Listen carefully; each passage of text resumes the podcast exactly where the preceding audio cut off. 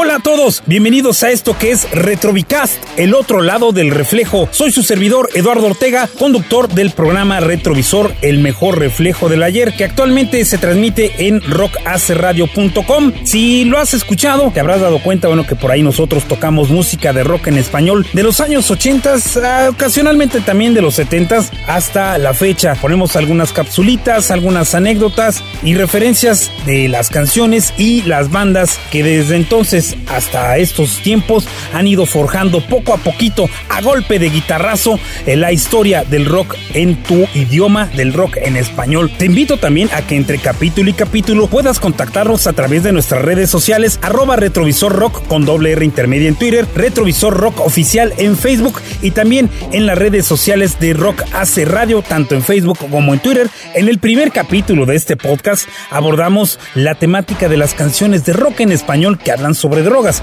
Obviamente, bueno, no es un afán de un conteo de cuál es la, la mejor o cuál es la peor, sino simplemente visitarlas, recorrer un poquito la historia y anécdota que eh, cita cada una de estas, de estas canciones. Pues vamos a darle continuidad con esta segunda parte de las canciones de rock en español que hablan sobre drogas. Durante los años 80, allá en España se formó una banda de rock, rock pop propiamente, que se conoció con el nombre de Mecano. Ellos eh, en sus inicios eran vistos como niños bien, como niños buena onda, como niños nice, por la temática de las canciones que era muy desparpajada, muy desinhibida, para combatir un poquito esa crítica. A partir de 1983, cuando lanzaron su álbum ¿Dónde está el país de las hadas? Comenzaron también a abordar ciertas temáticas un poquito más comprometidas, vaya. Caso concreto es la canción Barco a Venus, que precisamente se dice que originalmente Ignacio Cano la escribió pensando en un par de amigos con quienes coincidió en una banda llamada Prisma, obviamente previa a su etapa en Mecano, y concretamente se refería a Eduardo Benavente, que formó parte de una agrupación que se llamaba Los Pegamoides, y también a Toti Árboles, que más adelante también se integraría a otra agrupación, y que ellos pues tenían esta problemática de que estaban muy inmersos en el consumo de las drogas y en apariencia también en esa etapa de negación de decir a mí no me pasa nada, yo la estoy controlando. Tan es así que en las primeras estrofas de esta canción Barco a Venus, Nacho Cano plasma precisamente estas cuestiones que refieren sus amigos. Dices que siempre estás viajando pero me estás engañando. Yo sé que tú estás solo y que no sales de tu cuarto.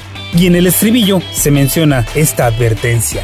Déjalo ya. Sabes que nunca has ido a Venus en un barco. Quieres flotar, pero lo único que haces es hundirte. Ahí la referencia de Barco a Venus, canción que es parte del disco ¿Dónde está el país de las hadas? publicado en 1983 por la banda española Mecano.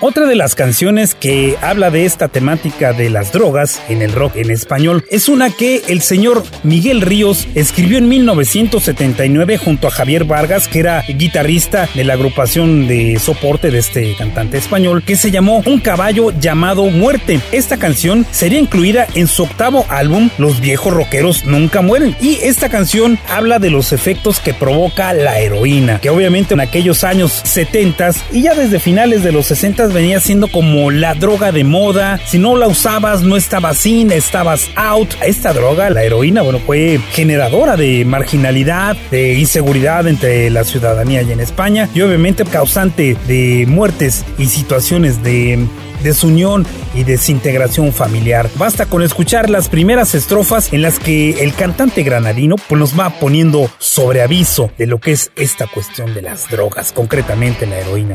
Y dice, no montes ese caballo para pasar de la verdad, mira que su nombre es muerte y te enganchará. Es imposible domarlo, desconoce la amistad, es un caballo en la sangre que te reventará. Te de un infierno para tocar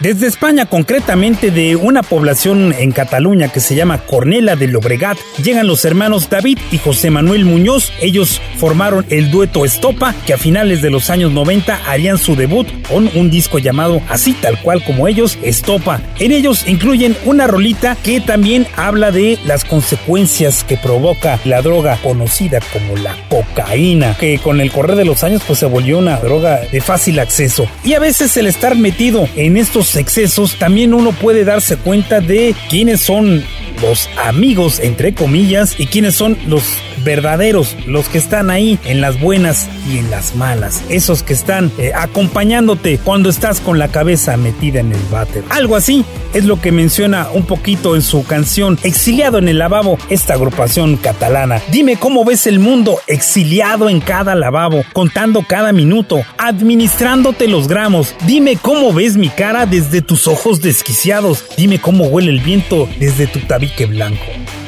Dime cómo ves el mundo, exiliado en cada lavabo. Pues eso de andarse polveando la nariz, pues no siempre deja bien parados a quienes lo hacen. Bueno, desde mi punto de vista considero que no es prudente andar teniendo otro tipo de aspiraciones.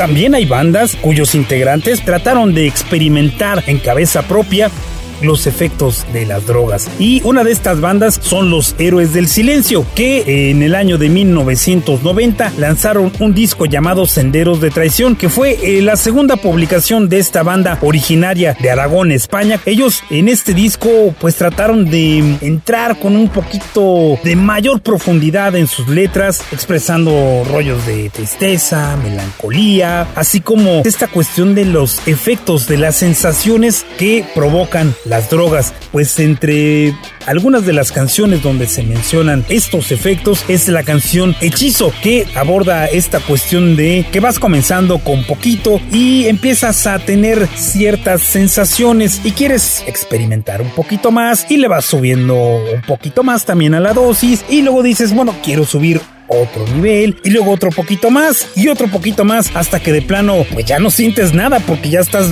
ya estás bien ahogado, bien pacheco, vaya. Así es como lo va mencionando en algunas de sus estrofas esta rolita llamada Hechizo. No es la primera vez que me encuentro tan cerca de conocer la locura y ahora por fin ya sé que es no poder controlar ni siquiera tus brazos y sientes que están completamente agotados y no entiendes por qué. Muy elevado el grado de pachequez que los héroes del silencio para después plasmar esta vivencia en esta rola de 1990.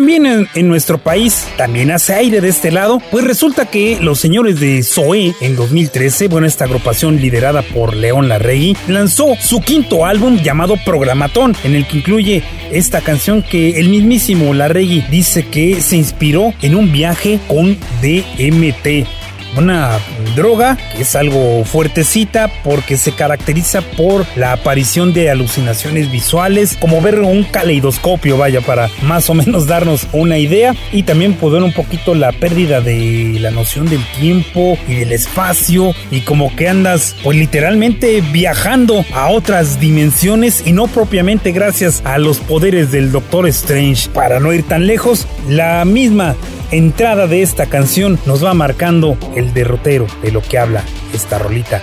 Túneles prismáticos con gnomos infinitos. Me desintegré, me evaporé. Párpados neumáticos con lánguidas retinas. Sé que me observan. Nuestro estimado León Larregui sí se fue a echar un verdadero viajezote.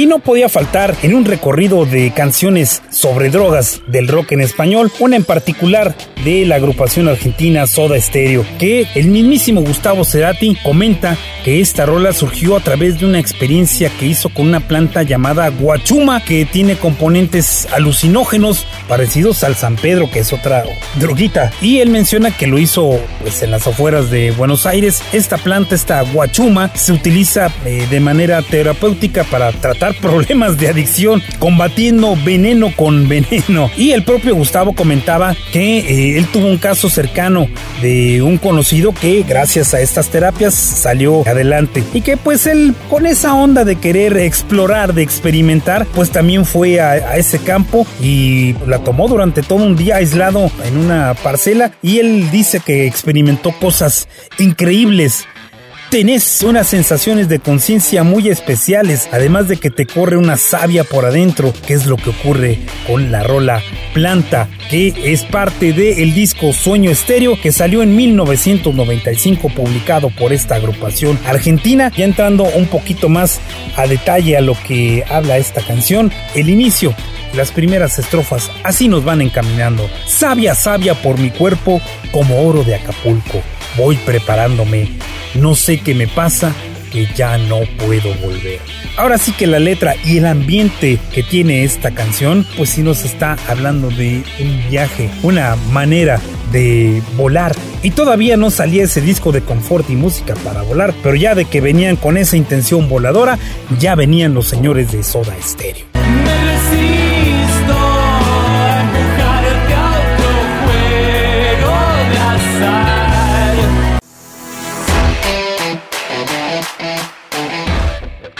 Estamos llegando a la parte final de Retrovicast, el otro lado del reflejo. No sin antes agradecerte tu compañía en estos, en estos minutos e invitarte nuevamente a que escuches a tu servidor Eduardo Ortega al lado de Moni Montoya en Retrovisor, el mejor reflejo del ayer, todos los sábados a las 12 del mediodía en rockaceradio.com. Y visítanos a lo largo de la semana, haznos tus sugerencias de temáticas que te gustaría que abordáramos en este podcast a través de las redes sociales arroba retrovisor rock con doble R intermedia en Twitter y retrovisor rock y retrovisor oficial.